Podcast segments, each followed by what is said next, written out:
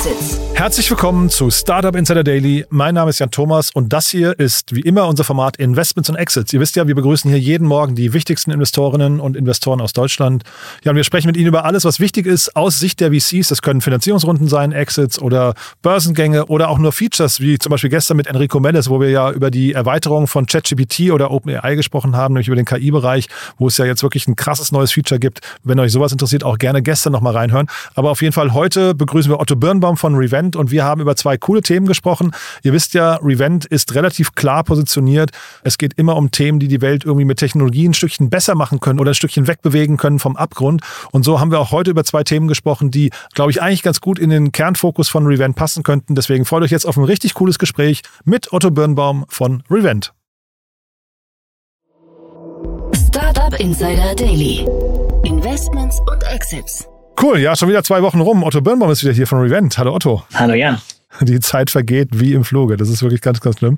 Ich hoffe, dir geht's gut. Ja, sehr gut. Ja, kommt ihr gut voran? Erzähl doch mal, Revent, wie es euch geht und was ihr macht. Ja, sehr gerne. Also wir sind ein Venture Capital Fonds, sitzen in Berlin, ähm, 60 Millionen Fondsvolumen und ähm, haben insgesamt das Mandat, dass wir in Firmen investieren, die Technologie nutzen, um eigentlich die größten ja, Herausforderungen der nächsten Generation äh, in Angriff zu nehmen. Und äh, die sehen wir vor allem im Klimabereich, aber auch im Healthcare-Bereich und im Empowerment-Bereich. Empowerment meinen wir so ähm, ökonomisches Empowerment. Ähm, ja, und bei uns uns. Wir sind äh, sehr, sehr fleißig. Also unser Portfolio entwickelt sich gut. Wir haben jetzt aktuell vier Runden, die sozusagen in unserem Investment, äh, in so einem Portfolio stattfinden und drei neue Investments gemacht. Also wir waren sehr, sehr fleißig im letzten Quartal. Ähm, und wir gucken uns trotzdem sozusagen den Markt äh, weiterhin vorsichtig an, ähm, äh, wann, wann es da vielleicht ein bisschen aktiver losgeht, nicht nur im, im Frühphasenbereich, sondern gerade sozusagen in der Series A und Series B, die natürlich für uns äh, wichtige Folgeinvestoren werden. Hm. Klingt fast so, als macht es als Gründerinnen und Gründer keinen Sinn, sich bei euch zu melden, weil ihr so viel zu tun habt, ne? Na, so würde ich das nicht sagen. we're, we're open for business. Ähm, ähm, also äh, sehr gerne jederzeit bei uns melden. Mhm. Ähm, und aber wir sehen so ein bisschen, ich würde sagen, gerade so 2022 und 2021 waren, war doch sehr, sehr viel Geld im Kapital, äh, im Markt unterwegs und das äh, haben sich viele Investoren ein bisschen zurückgezogen oder ähm, äh, investieren langsamer, so dass so ein bisschen die Balance zwischen Gründer und Investoren vielleicht jetzt ein bisschen mehr in die Investorenseite schwingt, ähm, was vielleicht auch ein bisschen gesund sein kann. Ja, also ich will jetzt auf gar keinen Fall sagen, dass es nicht für die Gründer weiterhin gründerfreundlich bleiben soll. Ähm, aber es ist zumindest so, dass sagen wir in den 2021er Hype-Zeiten ähm, war das schon so, da ging manchmal ein Gründer am Montag raus und hatte am Mittwoch ein Termsheet und wollte die Runde am Donnerstag schließen. So und dafür, dass man sich überlegen muss, dass man vielleicht wirklich Jahre zusammenarbeitet. Ich sage immer, es ist irgendwie ähm, noch intensiver als eine Ehe. Ähm, äh, und äh, das sollte man sich schon gut überlegen und da sollte man auch ein bisschen Zeit miteinander verbringen, sowohl die Investoren mit den Gründern als auch die Gründer mit den Investoren.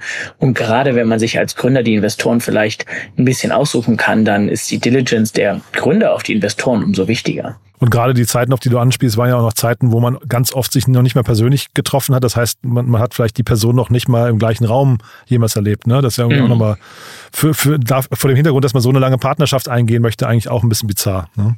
Total, total verrückt. Und ich würde sagen, aber so ein paar von den ähm, Corona Best Practices sind aber geblieben. Also wir machen weiterhin viele Investments, ohne die Gründer alle persönlich kennenzulernen. Ist es so, ja? Ähm, ja, also nicht Ach, alle. Und, und auch wo wir können, machen wir das auch. Aber wenn wir sozusagen manchmal, wenn die, weiß ich nicht, in Südspanien sitzen und die Runde irgendwie schon recht weit fortgeschritten ist, dann sind, sind wir nicht mehr so sozusagen darauf erpicht, wie wir das, ähm, ich sag mal, vor 2021 oder vor 2020, vor Corona waren. Mhm. Vor Corona war man so, okay, man muss unbedingt ein Gründerteam treffen, bevor man investieren kann. Mhm. Ist immer noch hilfreich, aber ist nicht mehr so essentiell, würde ich sagen. Aber dann vielleicht mal ein kurzer Insight noch äh, von dir. Wie macht man das dann? Weil ich hätte jetzt gedacht, früher war das dann so, dann ist man als Team ganz aufgeregt, hey, die Investoren kommen morgen, wir müssen nochmal alles aufräumen und putzen und äh, keine Ahnung. Äh, es gibt ja auch diese Anekdoten von Olli Samba, der dann damals zu Christian Vollmann gesagt hat, du setzt dich jetzt hier drüben hin, wenn der Chef von eBay kommt und du tust jetzt mal so, als wärst du unser Growth Manager, damit der, das Büro einfach voll ist. Ähm, das gibt's dann demnach nicht mehr. Lässt man sich dann so das Büro per, per Zoom-Kamera rundführen und zeigen oder, oder gar nicht mehr? Nee, also wir sind eigentlich viel mehr auf der inhaltlichen Diskussion Aha, mit den Gründern, spannend. dass wir sagen, okay, wir wollen jetzt mal durch den Marketingplan gehen, durch die Produktroadmap, ähm, durch die Kundenpipeline, ähm, durch die Technologie, ähm, durch die Competitive Landscape und dann nimmt man aber sich so ein bisschen nicht nur eine Viertelstunde dafür, sondern geht man durch so eine Stunde oder anderthalb oder vielleicht auch zwei, drei einmal über so ein Competitive Mapping und sagt, okay, was ist eure Value Proposition? Wie grenzt ihr euch ab zu den unterschiedlichen Wettbewerbern? Wo seid ihr besser? Wo seid ihr schlechter? Wo wollt ihr hin? Wo müsst ihr hin? Ähm, und das sind eigentlich mehr so wirklich äh, inhaltliche Diskussionen. Ach, spannend. Das heißt, vielleicht da höre ich so den Tipp raus an Gründerinnen und Gründer, man braucht vor allem eine gute Zoom-Wall, auf die, dass es im Hintergrund ordentlich aussieht, genau an einer Stelle. Ne? Der Rest ist dann egal. ja, ja, und man kann das ja auch noch blurren, wenn man möchte, und so weiter. Genau. Ja, cool. Du, dann lass uns mal reingehen. Du hast ja zwei Themen mitgebracht, also die, die passen ja irgendwie auch ganz cool zu euch. Ne? Ihr habt ja, also so zumindest von, der, von, den, von den Themen, in die ihr äh, investiert und für die ihr euch interessiert, geht ja immer darum, irgendwie die Welt ein Stückchen besser zu machen. Ne? Ja, absolut. Und wir sehen sozusagen die großen gesellschaftlichen Herausforderungen als unternehmerische Möglichkeiten. Ähm, und die Firma, über die ich heute sprechen möchte, die heißt Scan.com und hat gerade eine 12 Millionen Series A Runde in England announced. Und was die anbietet, ist, die, die bietet sozusagen ja, Scanner von deinem, von deinem Körper ähm, an, ein medizinischer Scan äh, an, Privat, äh, an Patienten, dass die die privat bezahlen können. Und was interessant ist, ist, dass die Engländer haben sozusagen ein, ein öffentliches Gesundheitssystem, das nennt sich NHS. Ähm, und das ist aber dafür bekannt, dass das aktuell Herausforderungen hat, sozusagen wirklich allen Leuten einen Termin zu geben, einen Termin zeitnah zu geben und so weiter und so fort. Und so kommt es dazu, dass man schon mal so ja, 15, 16 Wochen warten kann auf so einen Scan-Termin. Ähm, ist allerdings so, wenn man jetzt einen Verdacht auf einen Tumor hat und dann irgendwie drei Monate warten muss, wo der Tumor steht, kann der natürlich in, in dem Zeitpunkt sich signifikant verschlechtert haben, ähm, so dass die dahin gehen und sagen, okay, pass auf, wenn du es sozusagen zeitlich schnell brauchst, dann geben wir dir die Infrastruktur zu den Scannern und zu den Ärzten, auch diese, die Resultate zu interpretieren und zu sehen um eben genau das zu verhindern, dass aufgrund der langen Wartezeiten äh, da signifikant, äh, signifikant großer Schaden angerichtet wird. Super Thema, super relevantes Thema, finde ich. Ne? Ähm, ich habe mich zeitgleich gefragt, also es ist ja so ein bisschen so ein Two-Sided Marketplace eigentlich fast von, vom Modell her, ne? Ja, also ich glaube, dem, der erste äh, Punkt ist, die haben schon eine gewisse eigene Infrastruktur, dass sie sozusagen Scanner haben und so. dann den Marktplatz, ähm, dass sie die äh, Resultate äh, an Ärzte spielen, dass diese die dann interpretieren können und auch mit den Patienten in Kontakt treten können. Ah, okay. Das heißt, ähm, das ist dann schon investment-heavy, das ganze Thema, höre ich raus? Ja, würde ich tippen. Ähm, weil diese Scanner-Infrastruktur ist ja unter anderem auch das Bottleneck. Das heißt also, wenn Sie sozusagen auf die existierenden Scanner im existierenden System gehen würden, dann ist es Schwierigkeiten, da sozusagen einen Platz zu, zu bekommen. Ähm, ja, ich hatte es, weil ich so von den, den Partnerschaften mit den Scan-Zentren gesehen hatte, ich hatte es jetzt eher so wie so eine, wie so eine, so eine Ärztevermittlung oder sowas mir vorgestellt, äh, aber vielleicht stimmt das auch gar nicht, ne? Ja, ich, also ich weiß nicht, wie tief die sozusagen da reingehen. Ich dachte, dass sie auch sozusagen ihre eigene Infrastruktur haben, aber vielleicht haben sie die auch einfach nur gemietet, so dass sie sagen, okay, wir haben Mindestkapazität für XY, ähm, was sozusagen das Gesamtsystem jetzt nicht so viel besser machen würde, wenn man das Ganze nur an Privatzahlende sozusagen schifft, äh, weil das Wichtigste Wichtigste ist ja, dass eigentlich mehr Kapazität aufgebaut werden kann. Mhm. Dass Sie, ähm, sag mal, vielleicht mit Ihrem Geld nicht ganz so haushalten, habe ich dann der, bei der URL gedacht. Ich habe würde würd wirklich gerne wissen, was die Domain scan.com, was die kostet. Ne? Äh, ja. Und da kann man als Startup schon sehr viel Geld verbrennen an so einer Stelle. Ne? Äh, absolut. Und das ist auch immer interessant. Ich glaube, dass man am Anfang immer sehr äh, erpicht drauf, wie, wie sozusagen das Logo aussieht und wie die, die URL ist. Und das, da kommt es eben langfristig dann nicht drauf an. Gleichzeitig Scan.com es lässt vielleicht auch hier so ein bisschen eben eine Consumer Brand vermuten, dass man sagt, okay, gut, wenn man wirklich eine große Brand bauen möchte, wo man direkten Zugang zu den Patienten aufbauen kann und die nicht nur sozusagen im, im Scanner begleitet, sondern vielleicht noch langfristig in anderen Bereichen, ähm, äh, da, dann kann natürlich sozusagen so eine einprägsame äh, URL hilfreich sein. Aber so rein vom Modell her, ich meine, das ist eine, das ist wahrscheinlich ein Markt, der ist groß, ne? Ähm, der, der Bedarf ist auch da, Zahlungsbereitschaft wahrscheinlich auch. Also so richtig schief gehen kann sowas eigentlich auch nicht, ne? Oder kann man sich da so richtig doof anstellen? Ja, also ich kenne die, die einzelnen Unit Economics nicht. Ähm, die Herausforderung im Gesundheitssystem ist eigentlich oft die, wie teuer man einen Kunden einkaufen kann. Ja, ich habe mal geschaut, hier in dem äh, Artikel wird gesagt, dass so ein Scan so zwischen vier, zwischen 300 und 400, vielleicht 500 Dollar kostet. Mhm. So, wenn jetzt aber der Kunde sozusagen im Einkauf, in Anführungszeichen, der Patient schon 200, 300 Dollar kostet, dann ist man sehr schnell bei den Unit Economics negativ. Und das ist dann schon auch eine große Herausforderung. Und was wir in der Vergangenheit gesehen haben, ist, dass es oft gerade in Märkten wie in England, aber auch in Deutschland, wo eben das Gesundheitssystem in großen Teilen kostenlos ist, es sehr, sehr schwierig ist für Startups, Kunden zu akquirieren, ja, Patienten zu bekommen, die wirklich bereit sind, dafür zu zahlen. Die gibt es, aber die sind nicht so einfach sozusagen äh, im Internet zu finden. Und das führt oft dazu, dass die Kundenakquisekosten so hoch sind. Das heißt, also ich gebe dir total recht, prinzipiell ist das eine, eine Lösung, die total gebraucht wird. Ähm, der, die, die öffentliche Gesundheitsversorgung schafft es nicht, das sozusagen rechtzeitig bereitzustellen und bietet wiederum eine interessante unternehmerische Möglichkeit. Aber gleichzeitig müssen eben die Economics funktionieren. Und das äh, müssen sie vor allem, was für die wichtig ist, dass sie die Kundenakquisekosten niedrig halten, damit sie aus den 400, 500 Dollar Umsatz auch noch irgendwas hinten für sie übrig bleibt. Mhm.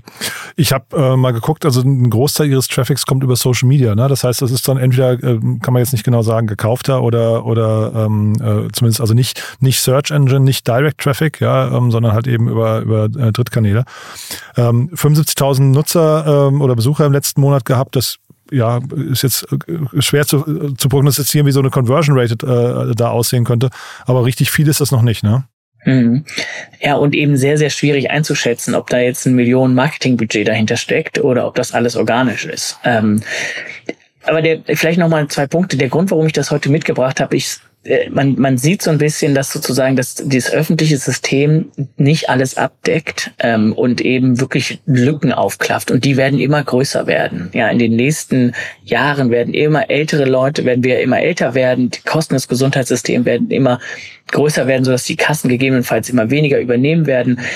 So, und das äh, baut eben Möglichkeiten auf, ähm, wirklich ein privates Angebot zu schaffen. Und wir sehen gerade im, im Bereich Versorgung, ja, sei es Versorgung eben hier so durch, durch Scans, aber auch Versorgung im, im ländlichen Bereich, Versorgung für ältere Leute, ähm, äh, sehen wir eigentlich eine Riesenlücke, dass man da mehr und mehr machen muss und dass das eigentlich unternehmerisch viel besser lösbar ist als über das existierende System und es auch gelöst werden muss, weil wie gesagt das Problem jedes Jahr größer wird.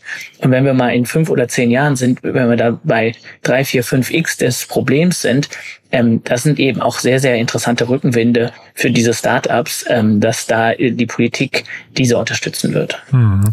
Und vielleicht nochmal ganz kurz, weil ich gerade gesagt habe, 75.000 Nutzer und man weiß nicht genau, wie, wie so eine Conversion aussieht. Sie sind zumindest gerade auf dem Sprung in die USA. Ähm, in dem Artikel, den ich gelesen hatte, stand, dass sie nach äh, fünf Wochen schon eine Million um, äh, Euro Umsatz hatten oder Do Dollar waren das, Entschuldige, Dollar Umsatz hatten. Das klingt natürlich schon ganz enorm, ne? Mhm. Ja, und also auch nochmal, wenn der Painpoint da ist, okay, man sieht aus wie ein Tumor, das muss man abchecken lassen. Ja, genau. Und jetzt soll man drei Monate warten, bis dann ein Termin frei ist. Boah, das ist natürlich ähm, wenn man da die 300 Dollar hat, kann ich mir gut vorstellen, dass man sie dann dafür ausgibt. Man löst ja einen Pain, ne? Das ist ja genau das Ding. Also da, ich glaube, das ist aus Startup-Sicht oder generell aus Unternehmenssicht das Beste. Also jetzt vielleicht ist es an der Stelle ein bisschen perfide, das zu sagen, aber das Beste, was dir passieren kann, ne? Ähm, dass Leute an der Stelle halt einen großen Bedarf haben und deswegen die Zahlungsbereitschaft auch hoch ist. Mhm. Ja. ja, und gleichzeitig der große Bedarf eben auch ist halt auch wirklich ein Problem, was sie lösen. Ja, insoweit finde ich es auch durchaus eine Daseinsberechtigung für ein Startup. Total. Du, dann lass uns mal nach München gehen. Du hast ja noch ein zweites Unternehmen äh, mitgebracht. Die passen irgendwie ganz gut zusammen, ne? Ja, sehr gerne. Genau, das zweite Thema heißt Smart Reporting, ähm, kommt aus München, hat jetzt gerade ein Announcement ähm, bekannt gegeben, dass sie 15 Millionen Euro ähm, von der Europäischen Investmentbank als ähm, wahrscheinlich als Loan bekommen haben. Ähm, und ähm, das zeigt auch so ein bisschen, worauf ich vorhin schon mal äh, verwiesen habe, dass diese Startups, die helfen, das Gesundheitssystem, ich sag mal, besser zu machen, was so wichtig ist für uns als Gesellschaft, die kriegen eben auch bestimmte Rückenwinde, die sind vielleicht am Anfang nicht ganz klar ersichtlich, die kommen dann aber, ja, und die kommen dann vielleicht auch eben mit so was wie einem EIB-Programm von 15 Millionen Euro, äh, was für die Gründer äh, hochinteressant sein kann, weil das eben non-dilutive ist. Dafür mussten keine ähm, Anteile abgegeben werden. Äh, und das ist natürlich eine signifikante Summe, die in das Unternehmen zum Wachstum investiert werden kann.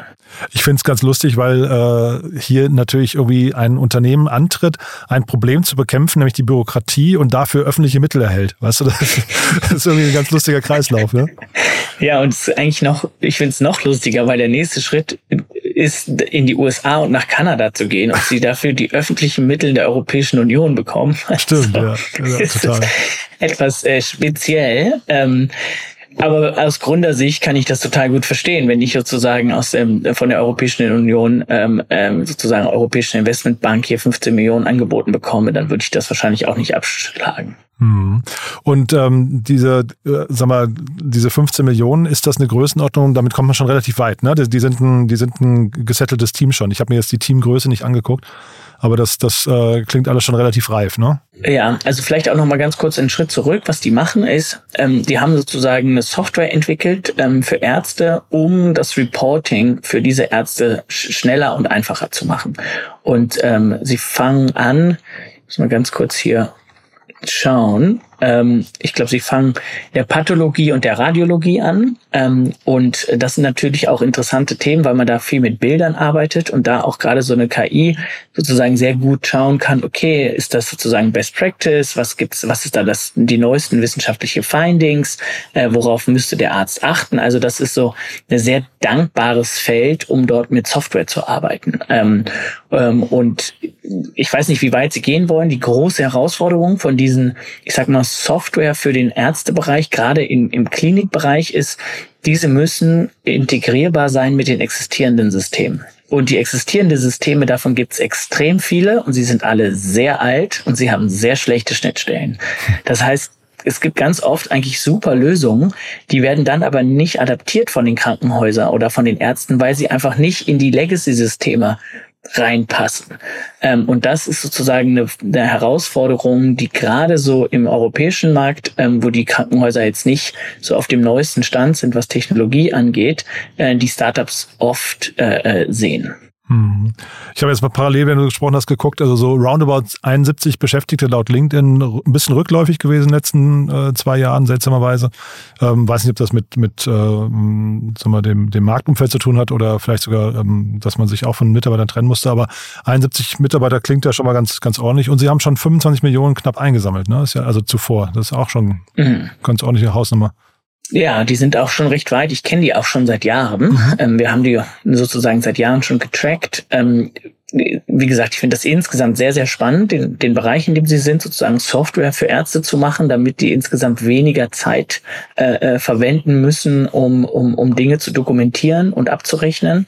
Ähm, die Umsetzung ist dann die große Herausforderung, weil das muss dann wirklich in die jeweiligen Systeme äh, der Krankenhäuser passen. Und da ist wahrscheinlich auch die Expansion hinterher total komplex, ne? Also die internationale Expansion. Die internationale Expansion ist total komplex, weil jedes Land dann wiederum nochmal eine eigene ja, Landscape von möglichen Playern hat. Das heißt, sie sieht in den USA anders aus als in Frankreich, als in England etc. Und man braucht so ein bisschen in jedem Land mindestens ein, zwei, drei Lighthouse-Projekte, wo man sagt, okay, das Krankenhaus nutzt das und ist damit zufrieden, bevor ein anderes Krankenhaus sagt, okay, ich möchte das auch haben. Ähm, ja, weil die sagen, okay, das ist uns einfach zu gefährlich, dass wir damit etwas arbeiten, was nicht äh, was unsere Arbeit langsamer machen könnte, schlechter machen könnte. Und, und da schaut man schon, okay, wer, wer benutzt das schon und wer äh, hält seinen Namen dafür hin, ja, wer voucht dafür. Ja, oder du hast halt, ich weiß nicht, ob es das im Krankenhausbereich auch gibt, aber vielleicht gibt es so ein paar Leuchtturmkliniken weltweit, ne, die so einen weltweiten Ruf haben, wo jeder hinterher sagt, aha, wenn die das, wenn, wenn die dem Tool vertrauen, dann machen wir das auch. Ne? Ich hatte hier den Daniel äh, Karschab von, von Choco mal äh, im, im Podcast, da haben wir, äh, hat er so von seinen Testimonials erzählt, da hat er, haben wir gesagt, naja, so ein Paul Bocuse im, äh, im äh, Küchenbereich, den kennt man halt international. Wenn, wenn man den gewonnen hat, dann äh, oder jemand Vergleichbares, dann kannst du damit auch in die ganzen anderen Länder gehen. Ne? Vielleicht gibt es hm. hier auch. Ja. ja. sicherlich so auf bestimmte Radiologie, Pathologie etc. Wenn man da sozusagen den KOL heißen die Key Opinion Leaders. Ah, ja. Wenn man die sozusagen bekommt, äh, dann hilft das in der speziellen Umgebung. Aber wenn man dann sozusagen in die Dermatologie geht, dann braucht man wieder einen anderen Key Opinion Leader und dann sind die nochmal äh, unterschiedlich aufgeschlüsselt nach sozusagen Ländern, international. Also, ja, also es ist auf jeden Fall hilfreich, aber es ist auch nicht ganz so einfach getan, weil dann auch sozusagen die Key Opinion Leader und die Krankenhäuser im Management sind auch nicht immer die gleichen. Also die, das Management hört zwar schon auf die Ärzte, aber nicht nur. das heißt, man braucht die, die, die Ärzte und man braucht äh, äh, die, äh, die Wirtschaftsexperten sozusagen aus dem Krankenhaus. Und es ist wahrscheinlich auch nicht der einfachste Markt generell, ne? Also auch da reinzukommen. Krankenhäuser sind, sind wahrscheinlich ein bisschen wegen ihrer Komplexität ein bisschen träger hinterher. Ne? Ähm, ist wahrscheinlich in der, in der Kundenakquise gar nicht so einfach ja, super schwierig. Sehr lange Sales Cycles ähm, braucht. Allerdings ist dann auch andersrum wiederum sehr, sehr dankbar, wenn das sozusagen einen Downturn hat und irgendwie die ganzen Consumer Tech Firmen äh, Schwierigkeiten haben, Kunden zu akquirieren, sind da sozusagen diese Krankenhäuser, die oft auch staatlich sozusagen finanziert sind, ähm, sehr, sehr dankbare Kunden, weil die jetzt nicht weggehen werden. Ja, man wird jetzt nicht sagen, okay, wir haben jetzt eine Energiekrise, wir machen jetzt die Krankenhäuser zu.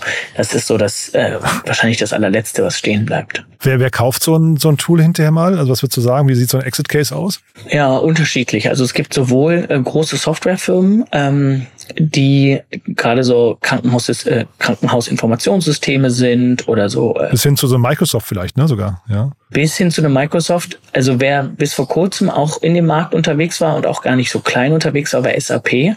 Die haben sich aber jetzt allerdings ähm, haben bekannt gegeben, dass sie sich aus dem Markt zurückziehen werden. Mhm. Das heißt, die werden 2027, glaube ich, 2030 ihr, ihr Krankenhausinformationssystem aus dem Markt zumindest in Deutschland rausnehmen. Aha. Was auch hochinteressant ist. Ähm, aber wenn man da sozusagen groß genug ist oder ein Oracle, je nachdem, wer sozusagen ein großer Software, Enterprise Software Anbieter im Healthcare-Bereich ist, für die ist das spannend dann. Na, wer sich so die Wankelmöglichkeit von, von deutschen Unternehmen oder generell von, von Großunternehmen anguckt, wenn da mal ein CEO-Wechsel kommt, kommt eine neue Strategie, dann ist vielleicht Smart Reporting wieder der richtige Einstieg in, für SAP, ne?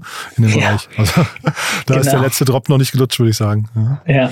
Ja, also sehr, sehr spannend. Ja, habe ich aber einen neuen, neuen Begriff gelernt. Äh, kann, kann, ich gar nicht, KOL. Äh, nehme ich mir gleich mal mit. Ist das ein, ein, Thema, auf das ihr dann schaut? Also ähm, hat man KOLs quasi schon irgendwie äh, überzeugen können? Ähm, ja, absolut. Also wir schauen uns sehr viel im Software, im Krankenhaus und Ärztebereich an. Und was uns da schon, äh, sagen wir, die KOL-Meinung ist uns da äh, äh, wichtig, äh, weil das sind oft die Ersten. Ja, das sind sozusagen die innovativsten, das ist die, auf die die hören. Und, und wenn ein Startup sozusagen die bekommt, dann haben sie noch nicht gewonnen. Aber wenn sie die nicht bekommt, ja, dann wird das sehr, sehr schwierig, der Weg. Also ein bisschen wie der Gartner Hype Cycle, ne? So die, die, die uh, Early Adapters und, und Opinion Leader vorne. Genau, das ist absolut so. Ähm, und wir glauben aber trotzdem auch nach wie vor, so ähnlich wie der, der andere Case zu Scan.com, aktuell, also hier so ein Smart Reporting kann 40 Prozent der Zeit der Ärzte zum Reporting einsparen. Ja, das ist ein riesen Kostenpotenzial. Mhm. Ähm, und, und aktuell ist es so, dass die deutschen ähm, Krankenhäuser, ich glaube, die geben ein, zwei Prozent von ihrem Umsatz für Technologie aus. Mhm. In der Schweiz, in Amerika sind wir so bei fünf, sechs Prozent. Mhm. Das heißt, so dieser Markt wird alleine innerhalb der Krankenhäuser signifikant wachsen. Ähm, und dann kommt noch dazu, dass sozusagen der Druck kommt, okay, wir müssen aber auch wachsen, weil die Kosten werden immer höher von den ganzen Administrationen, die alles nicht Caregiving ist. Ja, das nur Leute, die machen Abrechnungen, die, die schreiben Rechnungen, die äh, setzen sich mit den Krankenkassen auseinander. Und das ist einfach ein riesen Wasserkopf und den kann man über Technologie signifikant kleiner gestalten. Und in dem Moment, wo man den Gürtel enger schnallen muss, ist das der logische nächste Schritt. Super. Also diese ganze, dieser, dieses Wasserkopfthema, da können wir jetzt noch lange drüber schimpfen, aber ich finde es super, dass so eine Lösung hier antritt und, und sagt, wir, wir, wir lösen das quasi von außen. Ne? Absolut. Und ich glaube auch so mal äh, sehr gut von Ihnen, sich sozusagen mit der Radiologie und mit der Pathologie anzufangen, weil das sozusagen sehr dankbare äh, Verticals sind, mhm. äh, wo das auch sehr, sehr viel Sinn macht. Sehr cool. Otto, du, dann hat es großen Spaß gemacht wieder, muss ich sagen. Äh, tolle Themen. Haben wir was Wichtiges vergessen? Nö, ähm, können ja gerne nochmal sagen, also äh, für alle Startups da draußen im Healthcare-Bereich, äh, we're open for business, ähm, gerne früh, gerne im Software-Bereich, gerne im Healthcare-Bereich ähm, und ja, wir, wir schauen uns den deutschen und den europäischen Markt weiterhin ähm, eng an und ähm, haben ja auch schon in den Bereich investiert. Das wären jetzt auch zwei Themen gewesen, das hättet ihr euch auf jeden Fall angeguckt, ne? Also jetzt in der früheren Runde. Mhm, absolut. Ja. Und, und wir glauben sozusagen auch an beide Themen insgesamt in die Stoßrichtung, dass wir sozusagen die Krankenhaussysteme besser digitalisieren müssen und dass wir mehr, ich sag mal, direkte Patienten Möglichkeiten geben müssen über private Angebote, äh, wenn, wenn das staatliche Angebot einfach zu langsam oder zu schlecht ist. Super. Otto, du dann ganz lieben Dank, dass du da warst und bis in zwei Wochen. Bis in zwei Wochen. Ich freue mich, Jan. Bis dann. Startup Insider Daily, Investments und Exits. Der tägliche Dialog mit Experten aus der VC-Szene. Ja, das war Otto Birnbaum von Revent und das war Investments und Exits für heute. Ihr wisst ja, wir freuen uns immer über neue Hörerinnen und Hörer. Das heißt, wenn es euch gefallen haben sollte, gerne weiterempfehlen. Und ich soll an dieser Stelle immer noch mal hinweisen auf unseren Newsletter. Ihr wisst ja wahrscheinlich, wir veröffentlichen seit Jahren schon einen richtig, richtig coolen Newsletter, der einmal am Tag die wichtigsten Nachrichten des Vortages zusammenfasst. Also alles, was in der Startup-Szene wichtig ist. Und wird gerne gelesen, ist für viele Menschen so eine Art Morgenzeitung-Ersatz geworden. Also quasi pünktlich zum Frühstück einfach mal die Nachrichten des Vortages lesen. Und wenn wenn dich das Thema Investments und Exits interessiert, dann gerne auch mal in unseren neuen Newsletter reinschauen. Der heißt Oh Wunder Investments und Exits und den findet ihr unter www.startupinsider.de und dann im Bereich Newsletter. Einfach mal vorbeischauen, kostet nichts, kann man jederzeit wieder deabonnieren, wenn es einem nicht gefällt. Aber ja, ich glaube, für jeden oder für jede, die bis hierher zugehört haben, ist es, glaube ich, eine wundervolle Ergänzung zu dem, was wir hier machen. Von daher einfach mal ausprobieren oder auch gerne weiterempfehlen. Ja, in diesem Sinne, vielen Dank für euer Interesse, vielen Dank fürs Zuhören und hoffentlich bis nachher oder wenn nicht bis nachher, dann hoffentlich bis morgen. Ciao, ciao.